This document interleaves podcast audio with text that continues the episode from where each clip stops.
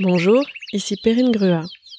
Bienvenue dans Canary Call, le podcast dédié aux gens qui font la transition écologique et solidaire des entreprises. Dans les mines de charbon, le canari, plus sensible que l'homme à la qualité de l'air, alertait les mineurs en cas de fuite de gaz toxique. Lorsque le canari s'agitait dans sa cage, cela signifiait que les hommes devaient sortir de la mine en urgence. De nos jours, les canaris sont observés par les chercheurs en tant qu'indicateur environnemental. Ce petit oiseau a la faculté de détecter des dangers environnementaux proches, l'amenant à fuir son habitat naturel. Il permet aux scientifiques d'anticiper de potentielles catastrophes. J'ai donc décidé d'aller à la rencontre des pionnières et des pionniers de la transition écologique et solidaire. Cela fait une vingtaine d'années que j'ai la chance d'accompagner les talents de l'innovation, du digital et de l'entrepreneuriat via le recrutement, la formation et le coaching. Je suis persuadée que le déclic viendra de ces passionnés, curieux et pédagogues, avides d'impact, et qui sauront convaincre plus que contraindre, jouer collectif plus que briller, apprendre en faisant aujourd'hui plutôt que d'attendre un plan parfait demain. À travers ces entretiens, vous allez faire la connaissance de ces femmes et de ces hommes qui font bouger les lignes au service d'une économie durable et inclusive.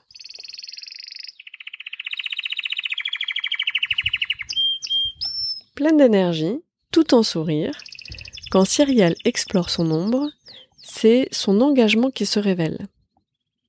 Le rythme de parole de Cyrielle en dit long sur sa façon de dévorer la vie. Le vivant, elle se bat bec et ongle pour le protéger. La puissance d'agir, elle se l'accorde sans faire de compromis avec sa féminité. Cyrielle, coûte que coûte, avance, quitte à faire des blessures du passé, de la maladie, des moteurs pour aller de l'avant l'échec fait naître de nouveaux projets. Rien ne sert de ruminer, l'important est de se projeter de manière positive. Cette conviction, Cyrielle se l'applique personnellement et nous la transmet afin que nous restions optimistes et donc proactifs quant à l'avenir de la planète. Actuellement, c'est en tant que présentatrice de l'émission Objectif Raison d'être chez BFM Business que Cyrielle nous passe ses messages engagés. Dans cet épisode, nous parlons de vie, de mort et surtout d'envie. Bonjour Cyrielle. Bah, bonjour ma Périne. Sympa d'arriver avec le sourire comme ça. C'est agréable. Écoute, tu sais, très, tu sais mettre à l'aise. En plus, aujourd'hui, il fait beau, donc euh, hein, ça serait difficile de pas l'avoir. Et justement, d'où tu arrives pour faire cette interview? Là, j'étais euh, chez BFM Business pour euh, justement euh, teaser mon émission qui passe donc ce soir. Nous sommes un vendredi pour parler voilà des de quels dirigeants engagés ai-je interviewé cette semaine. Alors, tu es présentatrice de Objectif Raison d'être chez BFM Business. Tu as inventé ton métier, qui est de mener des interviews positives de changemakers. Comment as-tu cheminé euh, jusque-là? C'est une très longue histoire, mais on va la faire très courte ici. Euh, tout vient d'un, on va dire, d'un call to action personnel, euh, d'un voyage humanitaire qui m'a permis de me déceler une pathologie cardiaque. Et ensuite, j'ai été opérée du cœur dans la foulée. Et c'est là que j'ai vraiment eu mon, on va dire, mon, canary call dans le sens où un, une mission de, de quelques jours euh, dans un des pays les plus pauvres au monde, euh, dans les camps de réfugiés Rohingyas. Euh, cette mission-là m'a permis de me faire un check-up médical la veille de mon départ, qui, elle, m'a permis de me déceler une cardiopathie congénitale. Donc, dans la vie, pour moi, voilà, je l'ai pas vu comme un hasard. Euh, en tout cas, j'ai vu une corrélation. J'ai vu que l'engagement que je portais à ce voyage m'a permis de me soigner. Et je me suis dit, oula, il y a quelque chose à faire. Je ne suis plus la même. Euh, j'ai frôlé, euh, voilà, j'ai frôlé la mort. Euh, j'ai j'ai croisé des regards euh, dont je me souviendrai toute ma vie. Qu'est-ce que je peux faire maintenant que moi je suis soignée? Ce qui n'est pas le cas de ces gens-là, les Rohingyas. Euh, malheureusement, voilà, leur avenir est, est, très très critique encore, encore. Et, euh, et puis, puis l'avenir voilà de, de, de, de, notre environnement. Et je me suis dit moi euh, à mon échelle qu'est-ce que je peux faire? Eh bien si je tendais mon micro aux personnes qui sont des changemakers. Et changemakers c'est quoi? Ce sont des personnes qui ont des solutions. Et pour euh, enrober tout ça, ce sont notamment les solutions aux 17 ODD, donc des objectifs de développement durable des Nations Unies. Et ça fait du coup depuis 5 ans que je fais ça. J'ai commencé toute seule, euh, sans business model, avec un blog, un simple blog en mars 2015. Et ensuite, j'ai fait ça sur Ushuaïa TV pendant trois, euh, trois saisons, dans Ushuaïa le Mag, sous forme de chronique. Et ensuite, j'ai fait ça aussi une année en quotidienne sous forme de chronique d'un circuit court sur Europe 1. Et là, j'ai élargi mon champ d'action, c'est-à-dire que je n'interviewe pas plus uniquement des entrepreneurs ou des entrepreneurs sociaux, euh, mais également des, euh, des grandes figures euh, de l'environnement comme Jane Goodall, Pierre Rabhi, Nicolas Lowe, Yann Bertrand, ou comme j'ai pu avoir, pourquoi pas Arnold Schwarzenegger ou Robert Redford, mais aussi nos dirigeants français, parce que effectivement, c'est très bien que sans nos grands dirigeants, nos grandes entreprises, bah, l'impact est quand même beaucoup plus puissant quand euh, les grands mastodontes s'y mettent aussi à réduire leur impact carbone, à, voilà, changer leur, euh, leur, leur partie prenante, etc. Donc effectivement, aujourd'hui, l'impact, je vais le chercher, je vais challenger chaque semaine les grands dirigeants, les grandes entreprises euh, sur leur engagement, leur engagement RSE, mais surtout vis-à-vis -vis de leur raison d'être ou de leur, ou de leur mission via effectivement la, société à mission ou pourquoi pas leur engagement Bicorp parce qu'il y en a beaucoup aussi qui sont euh, en quête de cette labellisation américaine, l'une des plus pointues, voire la plus pointue au monde. Mmh. Donc c'est vraiment euh, finalement le, le, le cœur, le corps qui t'a fait avoir euh, ce déclic, si je comprends bien. La peur de la maladie, la peur de la mort et la prise, du coup, cette prise de conscience, elle s'est faite effectivement juste après, parce qu'avant j'étais très focus en me disant est-ce que je vais me réveiller ou pas après mon opération, donc du cœur, je sais pas si je l'ai dit, voilà. Et, euh, et c'est effectivement, c'est huit mois après, quand j'ai recouvré mon énergie, que je prenais plus de médicaments, euh, après mon opération, c'est là que je me suis dit bah j'ai envie de m'intéresser aux gens, voilà, qui mettent du sens. Moi, mon sens, c'est aller voir des gens qui sont ambitieux sur l'avenir, qui ont une, qui ont une vision euh, long-termiste et, euh, et qui veulent soigner. Et ça tombe bien parce que l'une des chansons qui quand même m'a bercé, c'est Heal the World de Michael Jackson. Et, et aujourd'hui, on peut résumer ça. Aujourd'hui, je tends mon micro aux personnes qui veulent soigner les mots MAUX euh, de notre planète. Alors aussi bien chez les entrepreneurs et les petites startups ou alors, euh, bien évidemment, nos dirigeants, parce qu'aujourd'hui, tout le monde parle de la planète. Et puis là, d'autant plus post-crise, on a, on a parlé beaucoup des, des, des enjeux euh, sociaux et sociétaux. Tu as fait des études de communication et commencé euh, dans les médias sur des sujets plus traditionnels. Euh, et finalement, quand, quand tu as eu euh, ce, ce déclic, tu étais déjà passé à l'action de, de changer de, de voie. Comment, comment ça s'est passé? Qu'est-ce qui t'a poussé à passer à l'action? La frustration. La frustration quand on est assistante dans une rédaction, euh, de pas pouvoir voyager en tout cas pour aller faire des sujets hors de la de l'île de France. Donc ça, je me suis dit, mais en fait, euh, c'est plus possible. Ça me frustre. Et puis le, puis c'est vrai que j'ai toujours, euh, j'avais toujours euh, voulu. en fait, voilà, être l'actrice de mon propre format, de mon propre, de mon propre projet, et pas être l'assistante de quelqu'un. J'avais envie de l'idée mes propres choix, mes propres, euh, mes, mes propres envies en fait. J'avais pas envie de, de qu'on m'impose des sujets. Parce qu'effectivement le fait qu'on m'impose des sujets, j'étais auparavant euh, trois ans dans une émission animalière avant que tous de 21 23 ans. Non de 23 26 ans pardon. Euh, je me suis dit mais en fait j'ai envie d'aller au-delà euh, du monde animalier. Et j'ai envie aussi de, bah, de, de découvrir et puis pas seulement qu'on m'impose tel ou tel sujet et c'est effectivement l'envie de créer et de l'idée ma mon propre mon business aujourd'hui qui m'a fait mais en fait je, veux me lancer en fait. Je veux me lancer en mon nom. Je ne veux pas être l'assistante d'eux euh, je ne veux pas écrire les fiches d'eux. En fait je veux juste écrire mes propres fiches en fait. Et donc euh, voilà. Et tu savais déjà sur quoi à l'époque ou ou finalement c'est venu voilà, du, du corps, de l'intuition Enfin, comment ça s'est passé le choix du sujet? Je, en, grandissant, jamais je me suis dit que j'allais un jour m'intéresser au monde de l'humanitaire. Et pourtant, en fait, je regardais en boucle les clips engagés, en tout cas de, qui est pour moi la, pop star qui a le plus fait de clips engagés. Hein. Si on les regarde aujourd'hui, on voyait euh, la misère, les guerres, la, déforestation, voilà. Hein. Euh, donc en fait, j'ai grandi en, en boucle. Hein. Encore aujourd'hui, quand je regarde euh, son clip dans les favelas de Rio. Euh, avec avec le peuple le peuple et tout. Euh, enfin voilà il était le seul à, y aller sans, sans gilet pare-balles quand il a mis un highlight en 95 avec Spike Lee. Donc euh, je parle toujours de Michael Jackson. Donc voilà c'était pas en mode je suis je suis sur des voitures à, à, à, Ferrari bling bling et puis je avec des colliers en non lui c'était plutôt bah regarder la misère aller dans la rue ces gens-là on les regarde pas. Tout ce que j'ai envie de dire c'est qu'on en a rien à faire de nous. They don't care about us et ça, je pense que encore, il y a beaucoup d'ethnies. On a, on l'a vu d'ailleurs. J'ai vu qu'il y avait des, des, des, des manifestations où ils reprenaient d'ailleurs ces paroles de ce clip très engagé contre justement les défavorisés, les gens qu'on ne regarde pas. Et donc, euh, donc en fait, ça m'a guidé. C'est vrai que ça m'a guidé d'écouter ces, ces, chansons et de regarder ces clips en boucle jusqu'à 25-26 ans. Et c'est là que je me suis dit, en fait, j'ai envie d'aller sur le terrain parce que c'est bien beau d'avoir ma petite larme aux yeux euh, assise dans mon appartement parisien. Euh, euh, et si petit soit-il, mais peu importe, en tout cas dans mon petit confort, euh, à regarder ces images en boucle depuis 25 ans, bah, enfin 20 ans, qu'est-ce que tu fais toi Cyrielle? Bah vas-y. Et c'est là que j'ai créé mon projet, mon programme télé, que j'ai trouvé un producteur pour pouvoir euh, m'accompagner pour aller le présenter chez un diffuseur, que j'ai trouvé une ONG pour me faire confiance, pour m'emmener dans ses missions. Donc là, c'était Action contre la faim en 2014 pour aller dans les camps de réfugiés Rohingya au Bangladesh. Et après, voilà, la visite médicale à l'Institut Pasteur, la veille de mon départ, me décèle un problème au cœur. De retour de mission, je vais chez un cardiologue qui me dit on va faire des examens.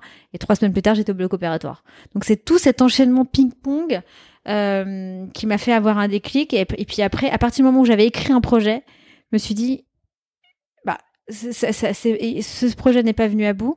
Mais je me suis dit, en fait, ça m'a donné envie de pareil de re de, recréer un autre projet. Et cet autre projet, c'était mon blog, sorti en mars 2015. Et c'est là que j'ai commencé, comme toi, à faire des interviews, euh, beaucoup moins chiadées à l'époque, je débutais, sur euh, quelles sont tes solutions? Donc c'était euh, Kiss Kiss Bank Bank, c'était mais c'est comme ça. Et puis après c'est pareil en rencontrant Nicolas Hulot, l'écoutant en conférence, il parle de Pierre Rabhi, la légende du colibri. Je ne savais pas ce que c'était, qui était non plus Karabi, d'où il venait, son parcours. Puis après, je suis allée euh, à des forums. Puis là, je me suis dit, mais c'est quoi ces porteurs de projets? Après, on, on m'emmène dans l'incubateur Make Sense avec des solutions. Euh, voilà, pour lutter contre euh, l'exclusion, etc. Je me dis, mais c'est génial, en fait. En fait, il y a un vivier de solutions qui existe. Et c'est comme ça que petit à petit, voilà, j'ai tendu mon micro. L'écologie, c'est devenu une évidence à partir du moment où, en fait, on est interdépendant de nos, notre santé est interdépendante de ce que nous mangeons, de ce que nous bougeons, de ce que nous respirons. Donc, effectivement, plus les terres sont saines, plus l'air est pur et plus l'eau, il n'y a pas de pesticides. Il y a une, voilà, il y a un article qui vient de sortir euh, sur les pesticides, les perturbateurs, pardon, endocriniens dans, dans, dans l'eau potable de notre robinet, dans l'eau du mmh, robinet. Bien, Voilà. Euh, donc voilà, à partir de là, j'ai eu le déclic et puis après, c'est comme ça que j'ai découvert voilà ce monde de solutions et je me suis dit mais c'est génial, ces gens sont inspirants, ces gens sont des changemakers. Bah, ce serait sympa d'en parler un peu plus dans les médias. Mais j'ai commencé avec trois bouts de ficelle avec mon blog et petit à petit, voilà. Donc euh, frustration, déclic, énergie. Tu, n'en manques pas, on l'entend. Là, je suis calme à ton micro. je me suis, euh, je me suis canalisée. Donc frustration, déclic, énergie, rencontre, passage euh, à l'acte. Est-ce que parmi les démarches que tu as initiées, les projets que tu as portés, il y en a un au service de la transition écologique et solidaire dont, dont tu es particulièrement fier ce qui m'a le plus bouleversée, c'est quand je vais sur le terrain. Et effectivement, il y a deux projets où, euh, qui m'ont amené sur le terrain et qui, moi, m'ont. Et je me dis, il y, y a des impacts. C'est par exemple, la première, c'était avec la fondation Green Ethiopia et la start-up allemande euh, fondée en 2009 de mémoire par Christian Kroll qui s'appelle Ecosia qui eux plantent des arbres dans les communautés euh, pour lutter contre l'érosion mais également apporter de l'eau euh, dans les zones rurales. Donc là avec eux j'étais en Éthiopie et donc on le sait avec le moteur de recherche, je crois que c'est 45 recherches équivaut à un arbre planté dans une région du monde avec bien évidemment les locaux formés et tout et ça j'ai trouvé ça pertinent, efficace. Et j'ai pu voir en Éthiopie qu'en plantant des arbres, il y avait un peu plus d'eau avec de l'eau. Ils faisaient des pompes pour faire de la culture de tomates, du coup, c'est-à-dire avoir des revenus plus conséquents. Et puis avec de la, les, revenus plus conséquents, du coup, diversifier leur alimentation. Et également éviter aux filles de passer des heures à aller chercher de l'eau parce qu'en fait, l'eau est à côté des, de leur petite hutte africaine. Et ça, j'ai trouvé ça, mais juste magnifique. Enfin, en tout cas, pertinent, impactant. Et ensuite, c'est quand la Fondation Maison du Monde, qui eux euh, soutiennent des petites structures, bien évidemment liées cette fois-ci à la préservation de l'environnement, et leur cœur de business, c'est beaucoup aussi le bois. Donc, du coup, c'est la préservation du bois. Et c'est quand ils m'ont emmené avec notamment leurs équipes en congé solidaire en Amazonie colombienne faire de l'agroforesterie au sein d'une communauté indigène. Alors là, c'est pareil. J'ai, enfin, après bouleversement tant par euh, la, enfin, tant par la luxuriance de cette euh, forêt euh, amazonienne que je ne connaissais pas, vivre coupé de tout, effectivement, avec un peu plein d'indigènes, donc se laver dans l'Amazone, euh, voilà, pas d'électricité, euh, pas d'eau potable, euh, c'est de l'eau de pluie, enfin c'était exceptionnel, pas de réseau téléphonique, donc pas de wifi, c'était dingue. Et de dire voilà comment ces peuples-là vivent-ils avec les espèces fruitières et ligneuses?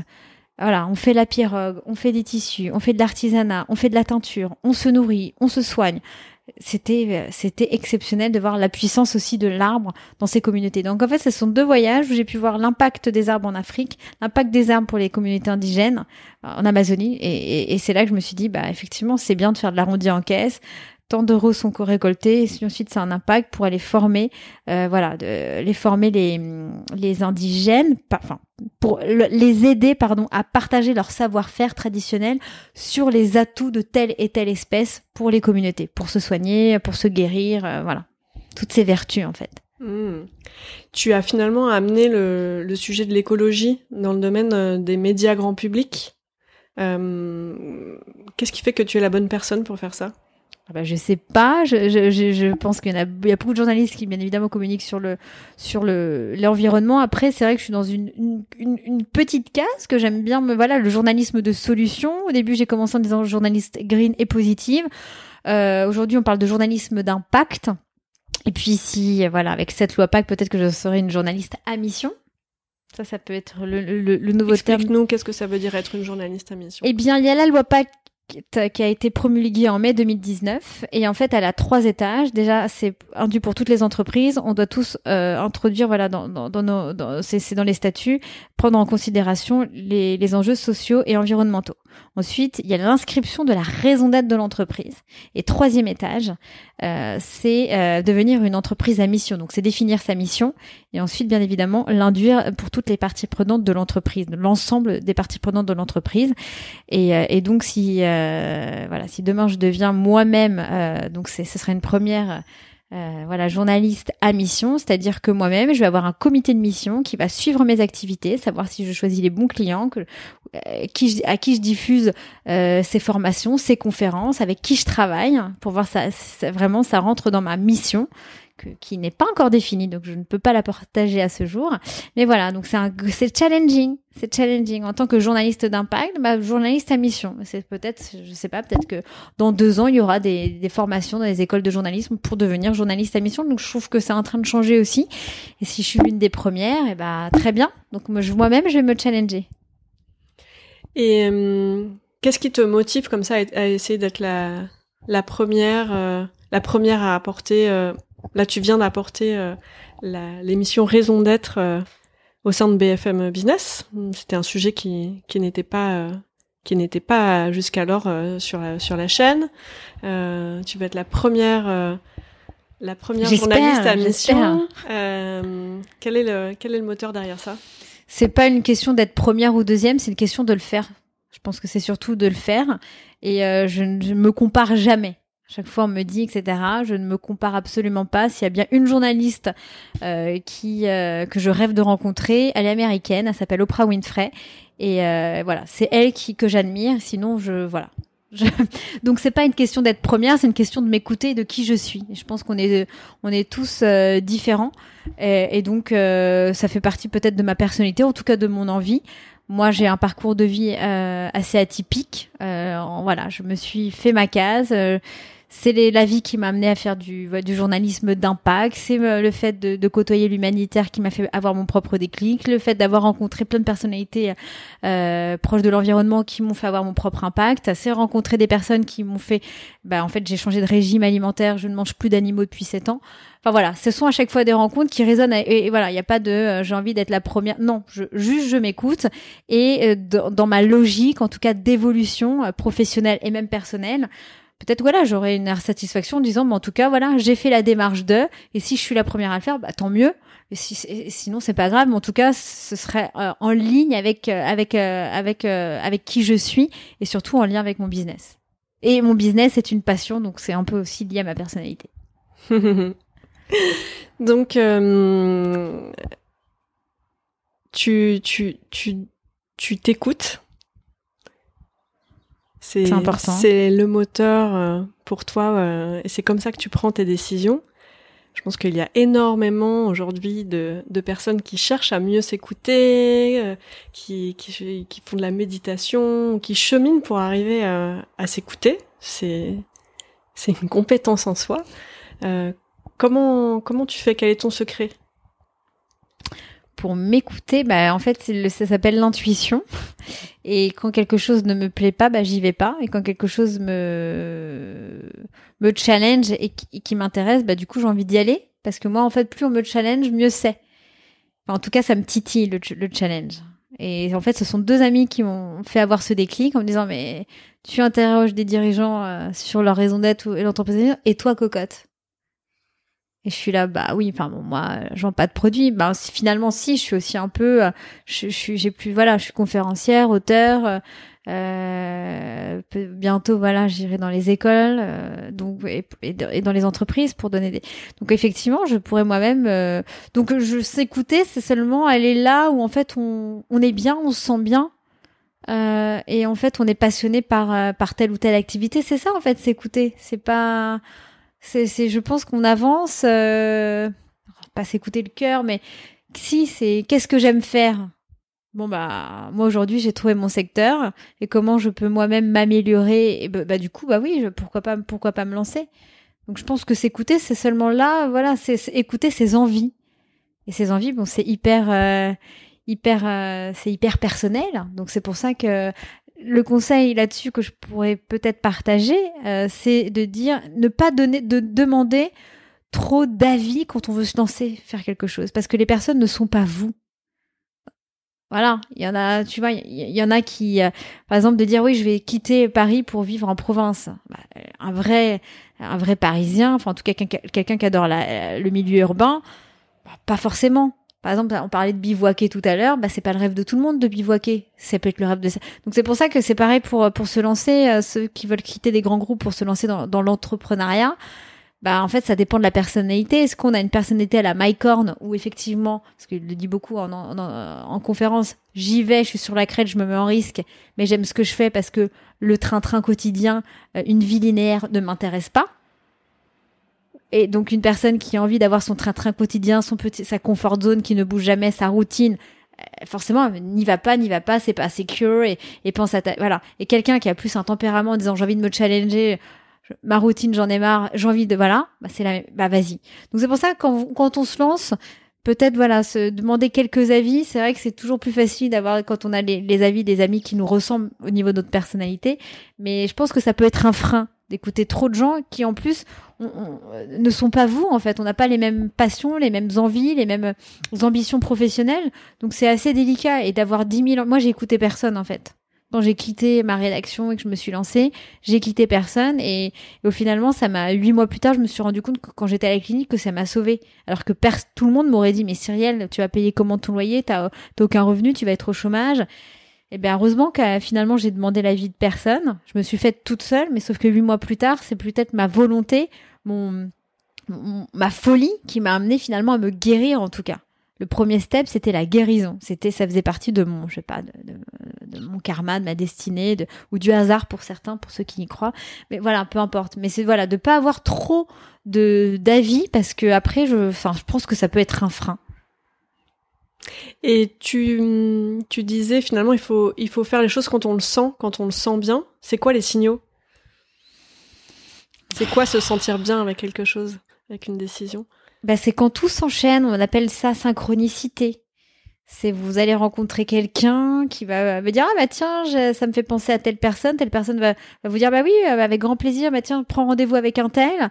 Et, c'est là qu'on voit que tout s'enchaîne. Et en fait c'est une euh, c'est un cercle vertueux. Enfin je sais pas comment dire ça mais de dire que ça ça va enfin je sais pas comment dire ça tu vois. Là on parlait toutes les deux on est en la recherche d'un éditeur. Bah peut-être que on voilà toutes les deux on arrive au même moment. Ça fait 18 euh, mois qu'on s'est pas vu 12 mois ah bah tiens, on arrive au même moment. Ah, trop longtemps de toute façon. Trop longtemps de toute manière. Mais voilà, c'est, je sais pas comment, je sais pas, c'est hyper, c'est hyper personnel. Chacun va, va y voir des signes ou pas pour ceux qui croient ou pas, mais ou des synchronicités. Mais c'est de se dire voilà, j'ai envie, bah allez voir des personnes euh, qui vont vous, qui font la même chose que vous, qui peuvent vous aider, vous conseiller, et ensuite en plus vous faire faire plein de rencontres qui peuvent vous faire avancer pour euh, aboutir à votre projet. Comment tu as appris ton métier? Celui que tu t'es créé. Sur le terrain. Sur le terrain, sur le terrain, au gré des rencontres. Euh, euh, je me suis, voilà, c'est vrai que je me suis formée. Bah, j'ai fait des écoles euh, de communication, j'ai fait l'ISCOM, j'ai fait les FAP. Mais après, c'est beaucoup sur le terrain aussi. Hein. apprendre à faire un interview, bah, contact de journalistes. J'en faisais déjà dans, dans, mes écoles, mais c'est vrai que c'est vachement formateur quand on est nous-mêmes. Euh, on écrit notre interview, on est en montage, on le fait, on en fait 10, 15, 20, 50 en une saison, puis voilà, on en a fait 300 en trois ans, et euh, c'est hyper formateur, donc euh, c'est bien d'apprendre à l'école, mais c'est encore mieux ensuite quand on le fait vite, très rapidement. Et, et, et puis après, on choisit ses, ses propres sujets, et, et après, donc c'est là qu'on voilà, on choisit sa, sa, sa, spécialité. Mais je pense que ça s'est fait au gré des, des, opportunités, aller à tel forum, euh, tel forum, il y a telle personnalité engagée, bah du coup je me suis retrouvée, puis, puis c'est comme ça qu'au bout d'un moment, bah ça fait oui des, des, centaines et des centaines de changemakers derrière, un, voilà en cinq ans, euh, voilà. Et comment tu te formes encore euh, actuellement? Bah, je me forme beaucoup aujourd'hui, bah, comme j'interviewe des dirigeants aujourd'hui.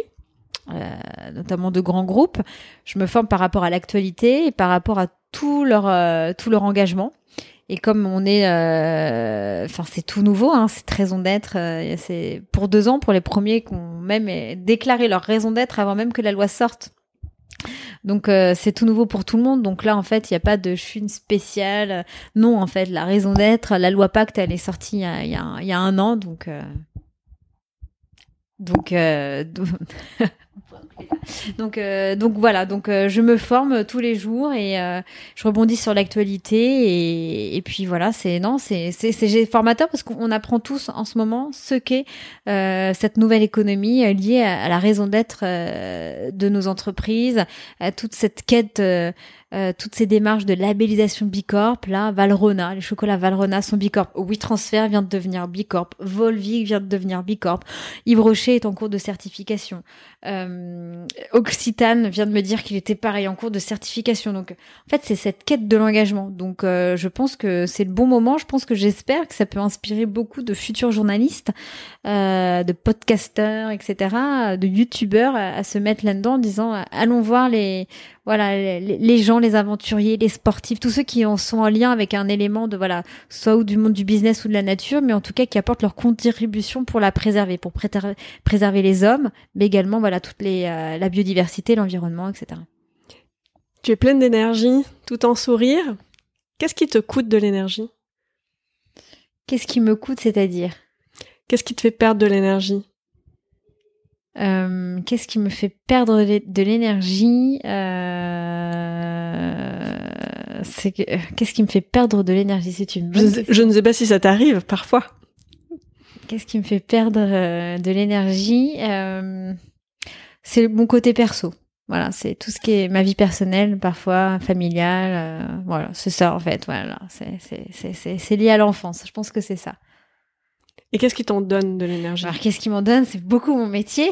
du coup, mes amis, voilà, mes amis, euh, mes amis, mes familles de cœur et euh, et puis les gens que je rencontre me me boostent, me donnent de l'énergie.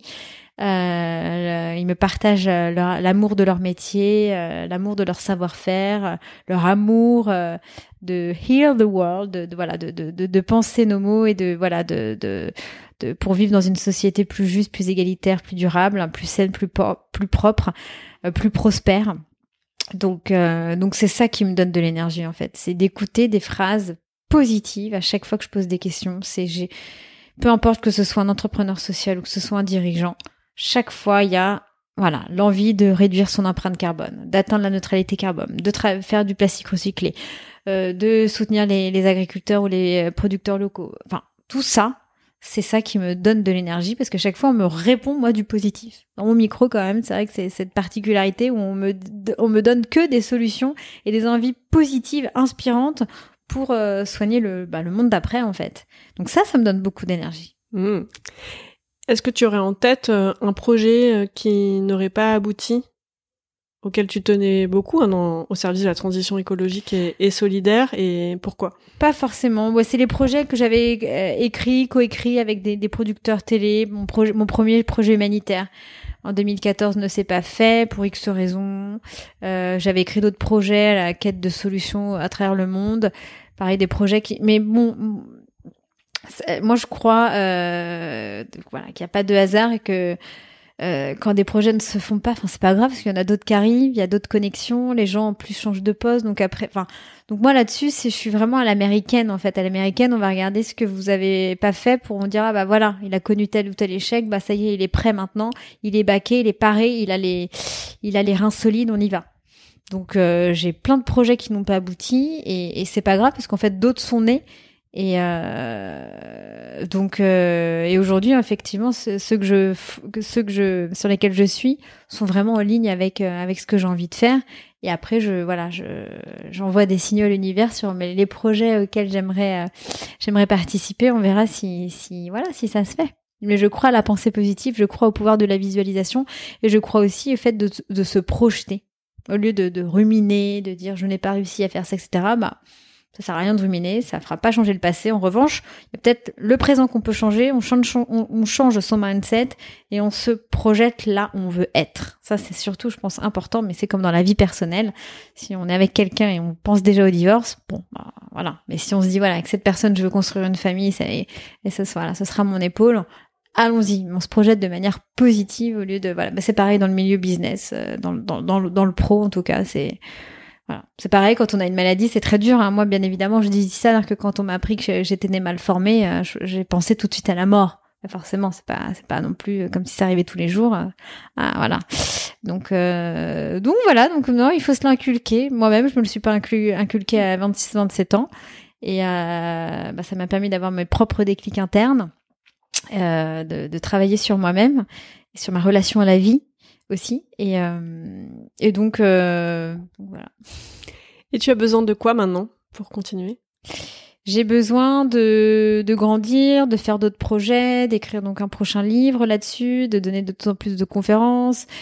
Peut-être après, je viendrai à moi-même à la production du visuel, peut-être via des via des documentaires. J'aimerais aussi euh, avoir une fondation, gérer une fondation, la mienne ou pas d'ailleurs, mais pareil, avoir de l'impact euh, l'impact sur des projets euh, en France et à l'étranger euh, et sur lequel thème bah pour moi c'est toujours préservation de l'environnement de la biodiversité et des hommes et des femmes des femmes surtout. Donc voilà ça c'est ça c'est des signaux que j'envoie et on, on verra on verra on verra. Tu mènes beaucoup d'interviews au sujet des, des 17 objectifs de développement durable de l'ONU. Est-ce qu'il y en a un ou plusieurs sur lesquels tu es particulièrement sensible? Alors, l'accès à l'éducation, euh, l'égalité hommes et femmes. Euh, après, je l'ai vu parce que moi-même j'ai été confrontée, donc c'est facile, mais c'est l'accès à l'eau potable. Voilà, quand on, quand on est voilà dans les milieux euh, ruraux en Éthiopie, euh, dans les huttes africaines, euh, bah oui, il n'y a pas de robinet, hein, donc donc là, on le voit, on voit la complexité qu'on est véritablement sur le terrain pendant des jours et des jours et des jours. Pareil en Amazonie, hein, c'est de l'eau, euh, de pluie qu'on boit. C'est donc c'est vrai que c'est pas quand on revient ici, ça fait, ça fait euh, donc voilà, quand on est vraiment confronté à la réalité. Pareil dans les camps de réfugiés, pareil, je l'ai vu à Kibera dans le plus grand bidonville africain. Voilà, l'accès à des sanitaires, des latrines, des latrines pour que les, filles puissent aller à l'école. L'accès aussi, enfin je sais pas dans les objectifs, mais c'est englobé, mais c'est aussi euh, les serviettes hygiéniques chez les femmes, non mais chez les petites filles, mhm. parce que quand si elles ont leurs règles, elles vont pas à l'école. Moyens de contraception, il y, a tout ça aussi. Enfin, je pense que c'est beaucoup lié à l'enfance, aux petites filles, aux enfants, euh, aux femmes. Et euh, mais bon tout, et puis la protection des animaux, moi-même je les mange plus, donc euh, bah, c'est pas pour continuer à les euh, à, les tuer, à les chasser ou à se faire de l'ivoire avec de, avec les voilà les l'ivoire des voilà, avec toutes les, les, chasses, euh, les chasses euh, aux, rhinocéros, aux éléphants, etc. Donc bien évidemment, protection de la biodiversité, euh, sans nos pesticides, aussi pour nos pollinisateurs et tout ça. Mais voilà, il y en a, il y, en a beaucoup, bien évidemment tous, mais bon, tous ceux, voilà, les, problématiques que j'ai pu confronter sur le terrain, forcément, me touchent plus parce que je l'ai vécu. En une phrase, quel serait ton canary call à toi du moment?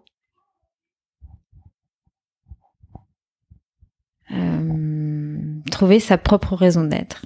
Quelque chose autour de la raison d'être. Mais je pense que euh, toi qui es euh, une future formatrice, euh, la raison d'être, c'est vrai qu'elle est interne.